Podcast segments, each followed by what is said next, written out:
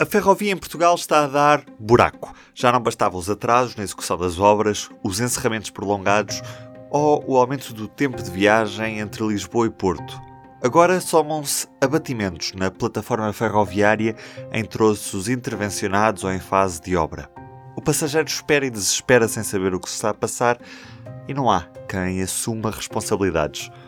Onde anda a auditoria ao Ferrovia 2020? Não são erros a mais quando já sabemos que, pela beira alta, os comboios vão ser memórias do passado até pelo menos este novembro? Dez meses depois da data inicialmente prevista para a reabertura? De Sinos, chega-nos também a novidade que os operadores não queriam receber. Os comboios de mercadoria têm de pagar portagem, mas pelo menos, e para já, os caminhões passam bem sem ela. É este o país que diz ter na ferrovia uma prioridade, mas que não consegue parar de favorecer o transporte rodoviário. E da parte do Sindicato dos Maquinistas, uma posição. Contestar o arquivamento do acidente de Soro que matou os dois ocupantes de um veículo de conservação da catenária a 31 de julho de 2020. Escuso-me no latim. Mors omnia solvit, ou a morte tudo dissolve, até as eventuais culpas de quem as pode ter tido por não ter lido a sinalização de forma correta. Mas se os mortos não têm culpas nem estão cá para se defender, os vivos não saem de mãos limpas por continuar a ignorar as recomendações que surgem relatório após relatório. As palavras levam-os ao vento, palavras cheias de promessas ditas depois de cada incidente. Mas as recomendações estão escritas a papel químico em cada relatório do Gabinete de Prevenção e Investigação de Acidentes com Aeronaves e Acidentes Ferroviários e fica por aferir, porque não são afinal cumpridas. Viva! Este é o Sobrecarris. Eu sou o Ruben Martins e hoje, como sempre, Carlos Cipriano e Diogo Ferreira Nunes. Viva! Olá! Olá, viva! Começamos com buracos na ferrovia tem sido uma constante nos últimos dias, nomeadamente no troço que está em obras na, na linha do Norte, na zona de Gaia. Diogo, o que é que se está a passar para o Ferrovia 2020 estar a dar buraco e efetivamente as pessoas em Gaia já estão fartas de constrangimentos sucessivos que fazem com que a linha do Norte vá passando para linha única de vez em quando, precisamente por estes abatimentos num troço que está a ser intervencionado neste momento. E, para não falar já o que está a acontecer uns quilómetros mais abaixo, em Sozelas, e que já falámos no último episódio do Sobre Carris. Como é que não é possível perder a paciência quando são dois anos e meio de obras? Com a linha do norte, a principal linha do país, naquele troço que é um dos mais congestionados da rede, com a velocidade super limitada que 10, 20, 30 km por hora, que permite todo, apreciar toda a frente de praia de, de Espinho, não é? E toda a parte da granja, os cortes ténis, as moradias, as casas. Claro que é de perder a paciência que, ao fim destas obras todas, que limitam fortemente a velocidade e atrasam as viagens em 10 a 15 minutos. E depois, ainda por cima, as obras dão problemas, não é? É, é impossível não ficar irritado e com falta de paciência. E o pior é que há aparentemente falta de garantias. Alguém que chegue lá, alguém responsável que chegue lá e diga: olha, pode andar aqui com toda a segurança porque isto não vai voltar a acontecer. Ninguém consegue garantir nada neste momento. Porque é desde o início do ano, é cada semana um problema. Começou no Apiadeiro da Madalena com uma plataforma provisória logo no dia 2. Na semana passada, na, na quinta-feira, no dia, no dia 12, uh, houve, abriu aquele buraco, não é? Houve aquele abatimento, não foi nenhum deslizamento, não, acho que ninguém com pressa, ao, ao pé de, de Francelos, não é? No final do, do, do terminal passageiros. E agora esta semana, na, na quarta, não é? mais um buraco, desta vez uh, junto à estação técnica. Portanto, uh, os buracos estão a acontecer em obras que, estão ser, que supostamente já deviam estar quase prontas, ainda por cima, porque este contrato, que é uma parceria DST-ASVI, é um consórcio ibérico, de, hum, foi, foi consignado, ou seja, foi atribuído em julho de 2020, com prazo de obras de dois anos, portanto já deviam estar prontas há, há mais de meio ano, e as obras não estão prontas, estão a dar problemas, e depois eh, o IMT já andou a pedir explicações à IP e, a IP não disse absolutamente nada. onde é que para a responsabilidade? Porque isto vai, vai ter que ser feito um apuramento sobre quem é que é o culpado disto. Carlos, podíamos ter tido um grave acidente na sequência de, especialmente do, do, do, abatimento de via que aconteceu em Francelos, quando um maquinista que circulava na via contrária se, se, se apercebeu que eh, não havia, não havia plataforma na outra via. Podia ter sido bem pior do que aquilo que aconteceu efetivamente. Podia, podia de facto ter havido ali um acidente. Aliás, não é por acaso que entre estas quatro ocorrências que se deram em 19 dias, portanto, a cronologia foi esta: 31 de dezembro, Souzelas, 1 de janeiro, a Piedeira da Madalena, 12 de janeiro, Francelos, 18 de janeiro, novamente Francelos. E, portanto, foram quatro abatimentos em três semanas. E destes quatro, não é por acaso que foi precisamente nesse, no primeiro de Francelos, em 12 de janeiro, que o SPIAF abriu uma análise preliminar por entender que poderia ter havido ali um precursor de acidente. Ou seja, enquanto nos outros três abatimentos a inspeção da IP funcionou e funcionou bem e, portanto, fecha a via única, introduziram-se os afrouxamentos e, portanto, a segurança ficou uh, salvaguardada. Neste caso foram apanhados de surpresa e sim, poderia ter ocorrido aí um acidente. O que é que explica que umas obras em curso resultem neste tipo de acontecimentos, Carlos? Isto é normal a, a, sequer haver essa possibilidade de estar a ser intervencionada uma linha, a linha está, está aberta à circulação, e acontecem abatimentos deste género? Claramente, quatro abatimentos em três semanas não é normal, estaremos todos de acordo, não é? Um, também não quero ser alarmista, mas a verdade é que esta sequência de ocorrências fazem-nos temer o pior e perguntamos sempre quando é que será a próxima, não é? Um, a IP diz que, com exceção eh, da de Francelos, eh, estes, estes abatimentos não ocorreram em zonas intervencionadas no âmbito do Ferrovia 2020 mas também reconhece que as empreitadas estão a incidir sobre uh, a superestrutura de via, portanto, no fim de contas, reconhecem que não é realmente uma modernização, é uma manutenção pesada e que uh, os acidentes ocorreram ao, ao nível dos taludes. E, obviamente, cito a IP, dizem que uh, tudo isto foi devido às fortes intempéries e ao elevado nível de saturação dos solos que sofreram escorregamentos de terras afetando a estabilidade da plataforma ferroviária. Pronto, pode-se dizer que o empreiteiro faz apenas o que está escrito no caderno de encargos e mexe na superestrutura de via, mas a verdade é que isto uh, deveria ter sido identificado antes, e nós já falámos no caso de Souzelas, no primeiro de todos, em que há alguns anos atrás havia um projeto, porque já estava identificado há muito tempo que ali naquele local e também um pouco mais a sua empreira há de facto uma forte instabilidade dos taludes e que aquilo não se resolve a não ser com muita manutenção e muita monitorização, eh, mas de facto não tem solução, ou seja, é aguentar a situação e que para ser resolvido seria construir-se uma variante ali na zona de Souzelas.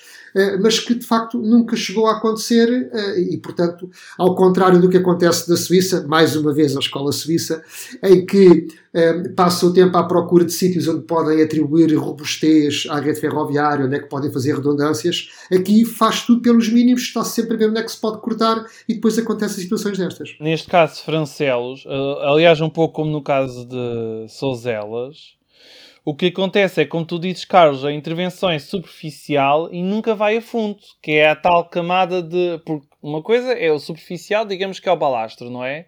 Mas depois há duas camadas abaixo, que é o subbalastro e ainda há a camada de coroamento, que é a mais, a mais funda de todas. E as intervenções nunca vão até esse ponto, são meramente uh, à superfície.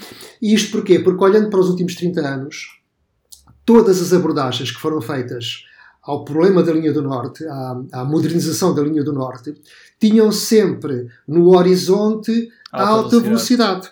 E, portanto, andamos a falar na alta velocidade há 20 e tal anos e, portanto, eh, hesitaram-se sempre, hesitou-se entre uh, intervir mais a fundo na linha do Norte e modernizá-la como deve ser, ou dizer, é pá, não, vamos apenas segurar isto porque vem aí uma nova linha e, portanto, andou sempre a hesitar entre estas duas situações. E o resultado está agora à vista. Entretanto, temos também mais notícias no que toca ao transporte ferroviário de mercadorias e à sua competitividade face à rodovia.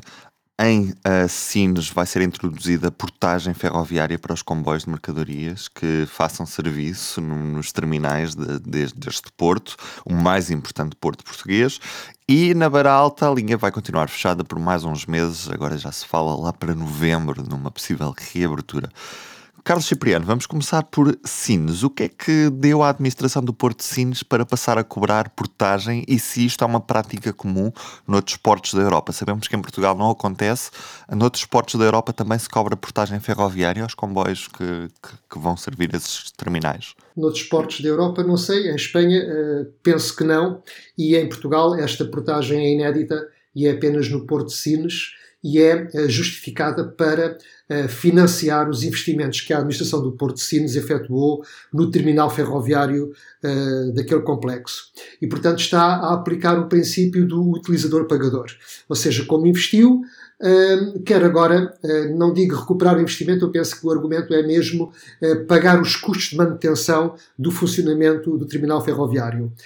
Porque, eh, de facto, a partir do momento em que se entra no, no porto de Sines, o, o, as instalações ferroviárias já não são da IP, portanto já não estariam cobertas supostamente pela taxa de uso, paga a IP, e portanto, eh, no fim de contas, o que a administração do Porto de Sines fez foi criar uma taxa de uso para o complexo ferroviário. Argumentando também que com estas novas obras eh, pode-se dispensar um segundo operador, um segundo agente de condução na, na tripulação do comboio e que, portanto, as empresas também poderiam poupar aí algum dinheiro. Bom, é, é, apesar de tudo, uma taxa inédita, porque o, eh, as outras administrações portuárias não a têm. Têm, em, algum, em, alguns portos, têm de facto algumas taxas, mas é a pedido, ou seja, se prestarem os serviços, aí o operador pode pagar, eh, serviços de manobra, por exemplo, mas no caso de Sines é de facto uma coisa única. Podemos questionar-nos se isto está correto, ou seja, porque é que uma entidade pública teria que suportar os custos e financiar assim diretamente as empresas privadas que lá operam, mas a verdade é que isto, por outro lado, cria uh, um problema de, de, desequilíbrio na competitividade entre o modo ferroviário e o modo rodoviário, porque está-se a penalizar o modo ferroviário Uh, e uh, os caminhões uh, não pagam nenhuma taxa por entrarem lá. A administração do Porto de Sines, contudo, diz que vai fazer exatamente a mesma coisa com o modo rodoviário, ou seja, vai investir no, no, complexo rodoviário e que depois disso os caminhões passarão também a pagar uma taxa, havendo depois aqui alguma equidade.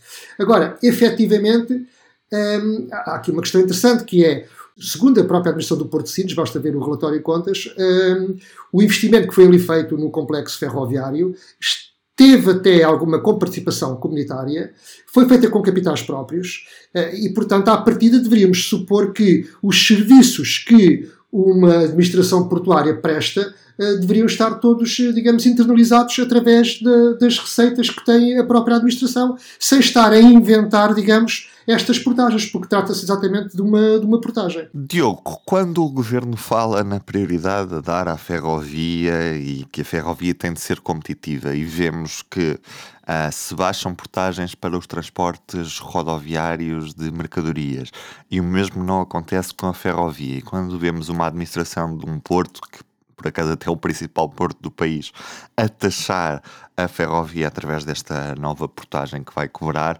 Uh, onde é que está a prioridade a, que, que, se quer dar a esta ferrovia? Onde é que está a competitividade? É, está tudo contra a ferrovia? Podemos perguntar assim? Eu gostei da tua abordagem onde está, porque me fez lembrar um, um meme, um gif, como se diz na linguagem mais moderna, do, do John Travolta à procura de coisas, não é?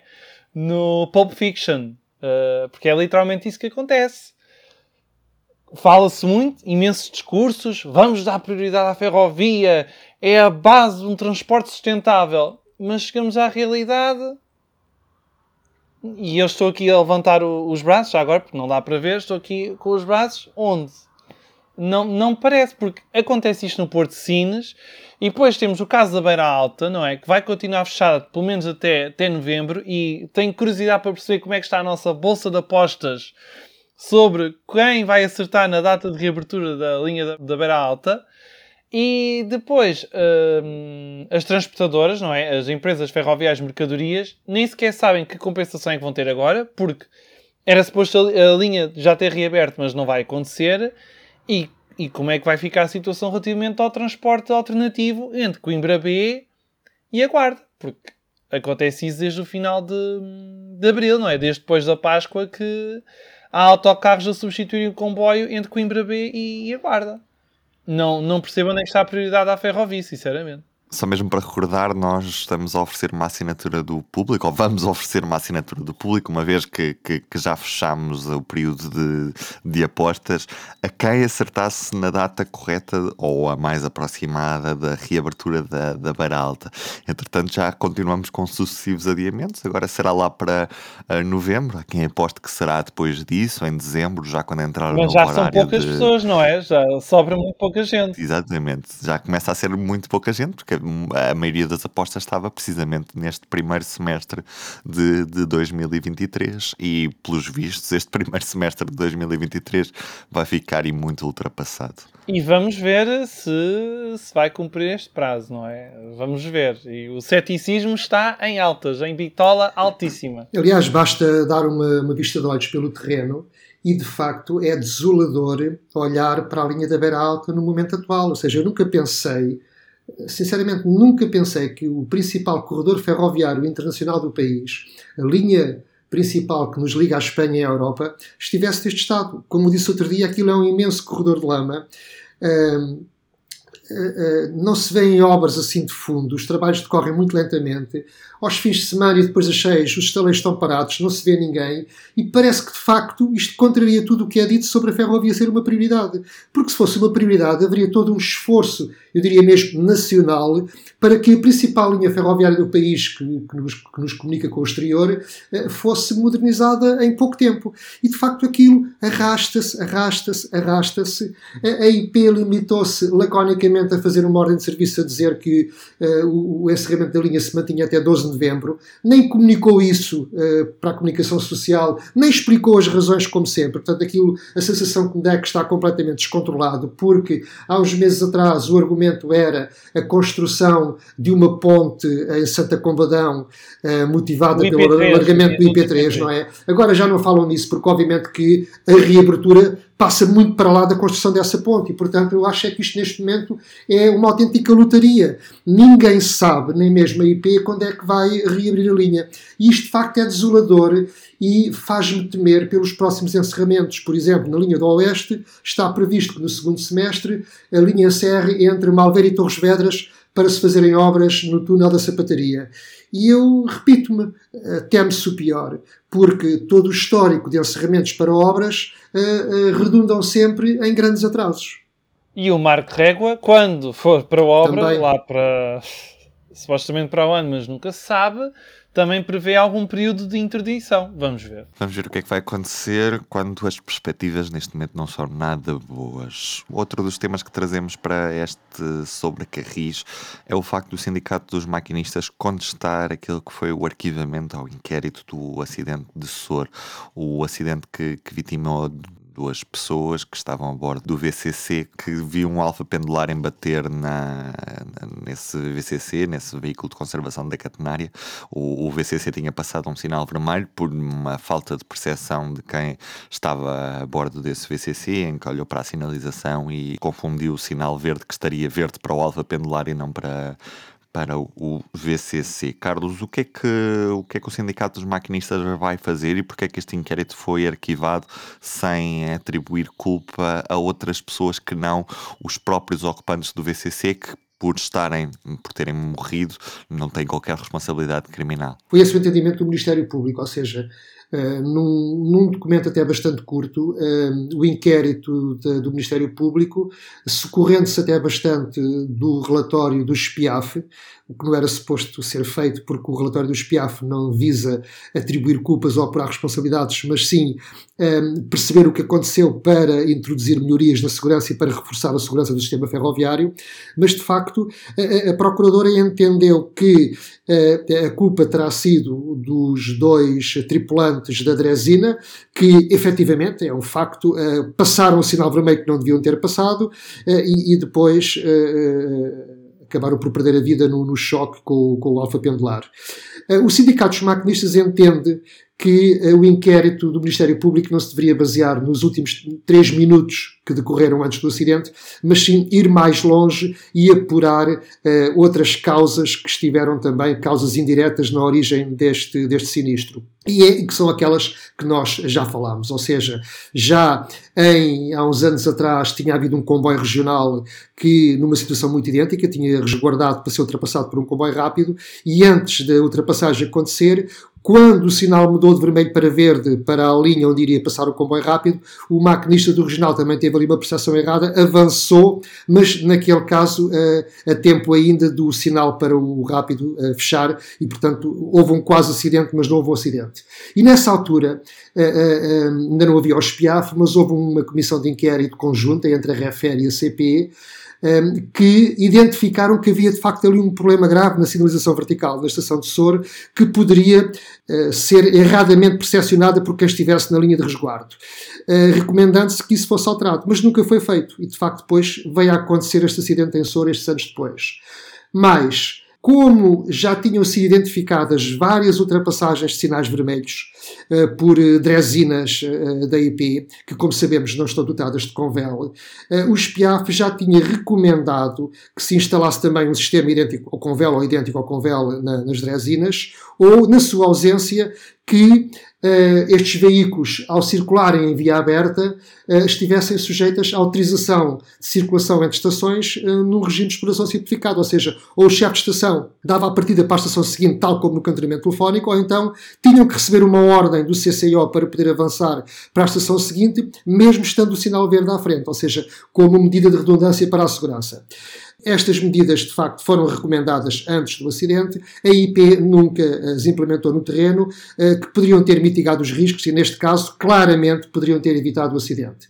O que o Sindicato dos Maquinistas eh, pretende, e é normal porque estão preocupados que algum dia aconteça uma coisa parecida a alguns dos seus sócios e não querem que seja o trabalhador de primeira linha o único a ser responsabilizado por um acidente e, portanto, o sindicato vai contestar esta decisão do Ministério Público porque pretende que se apurem, eh, que se vá mais fundo nas causas do acidente. Diogo. No fundo, o que o sindicato procura é a jurisprudência e salvaguarda, que é para, no caso, Exatamente. acontecer alguma coisa estar sempre protegido e poder basear a sua proteção numa, num acórdão que vier a resultar desta, deste processo. E mais uma vez uh, falamos da IP.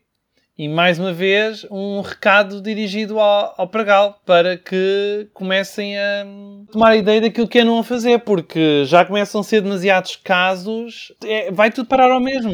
É, é, que há uma cultura muito implementada nestas empresas de que, em caso de acidente, se o trabalhador falha, ou seja, quando há um erro humano, ficam-se por ali e dizem foi erro humano, ponto. Mas não, não é ponto. É preciso perceber, tem que haver uma cultura de segurança na empresa para perceber porque é que as pessoas falham e o que é que se pode fazer em torno uh, do, dos procedimentos dos trabalhadores para haver redundâncias para que não haja falhas. E, portanto, não deixar sempre o trabalhador de primeira linha como o único responsável por estas, por estas questões. Mas em, relação à, à, cultura de segurança da, da IP, enfim, estamos conversados quando uh, nós sabemos que a empresa deixou caducar a sua autorização de segurança em 31 de agosto e esteve a funcionar sem autorização de segurança até 23 de setembro, sendo que a que lhe foi atribuída presentemente pelo, pelo IMT só tem a duração de 8 meses e não dos 5 anos que deveria ter. Portanto, ainda estão a tratar uh, dos procedimentos que comprovam que a empresa tem o seu sistema de gestão de segurança em dia. Faz-me lembrar o grande debate nacional que está a acontecer em Espanha a propósito do acidente do Alvia em Santiago Compostela, em que sabemos que, que a ADIF acusa o, o, o maquinista da Renfe de ser o responsável pelo acidente, quando a linha não tinha uma baliza para uma redução de velocidade de 200 km por hora para 80 em cima de uma curva, no final de uma reta onde era basicamente túnel-viaduto, túnel-viaduto, túnel-viaduto, e o maquinista acabou por perder a noção de onde estava. Também foi muito culpa do facto de ter estado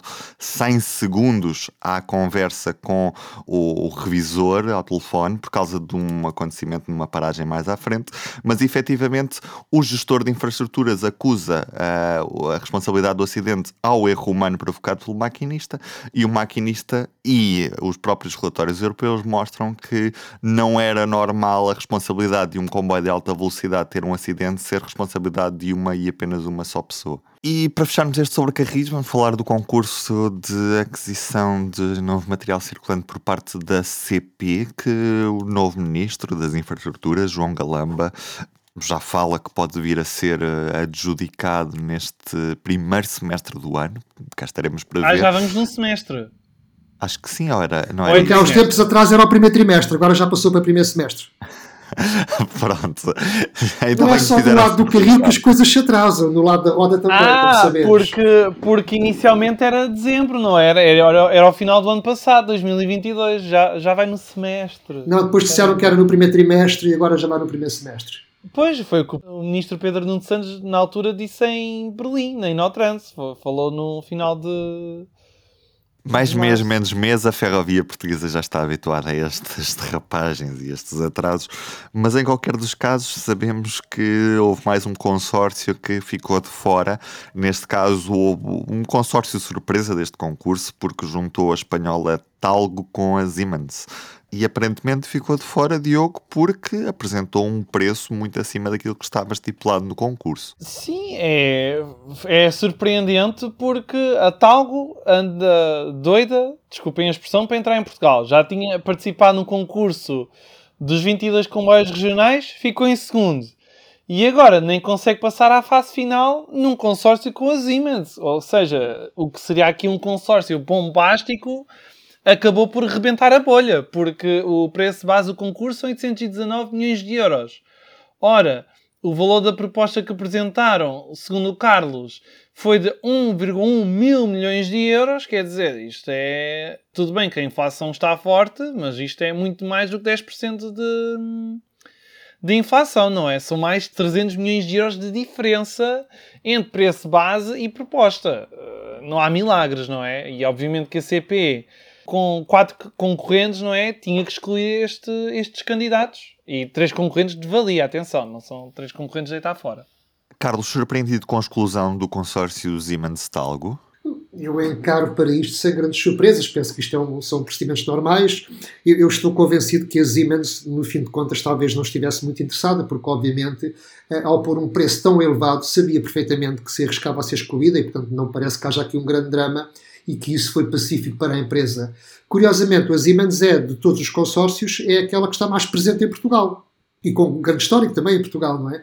Mas enfim, não, não, não, não, faço ideia, ou seja, ao apresentarem aquele preço, também é verdade que houve algumas questões administrativas que justificaram no entender do júri do concurso a exclusão, o facto, por exemplo, de ter entregue a proposta cinco minutos depois da, do prazo previsto e, e, mais umas questões burocráticas, enfim, que eu não sei se poderiam uh, uh, ser impugnadas ou não, mas a verdade é que a questão foi pacífica. Como diz o Diogo e muito bem, é curioso porque a Siemens estava neste consórcio, uh, em, em consórcio com a, com a com a Talgo. A Talgo há muito quer entrar em Portugal. Eh, não sei exatamente o que é que aconteceu, mas pronto, neste momento ainda há três consórcios eh, na corrida que ganhe o que oferecer as melhores condições à CP, o mesmo é dizer aos comboios de Portugal, em sentido literal, e portanto que façam os bons comboios e sobretudo que uh, tenham uma grande participação uh, na indústria portuguesa nesse, nesse fabrico.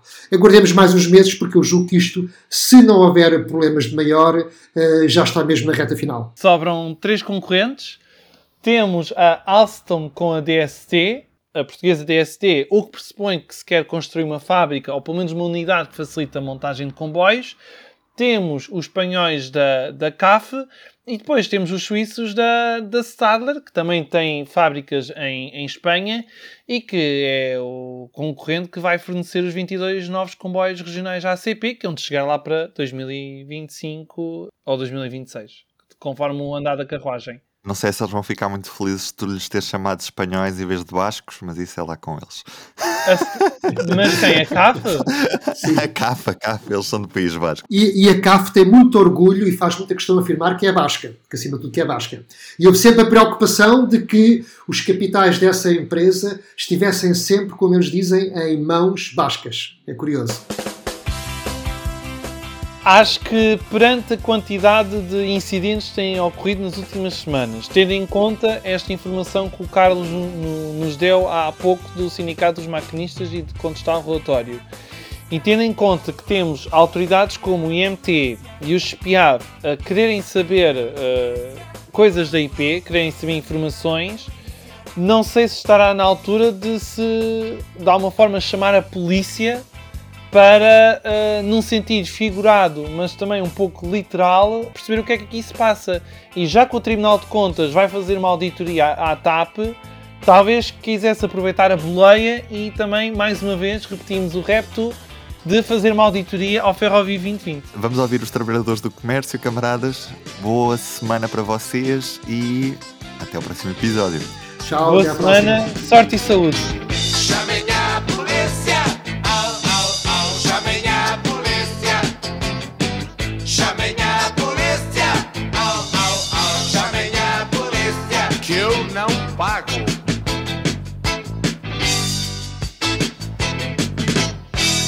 O público fica no ouvido.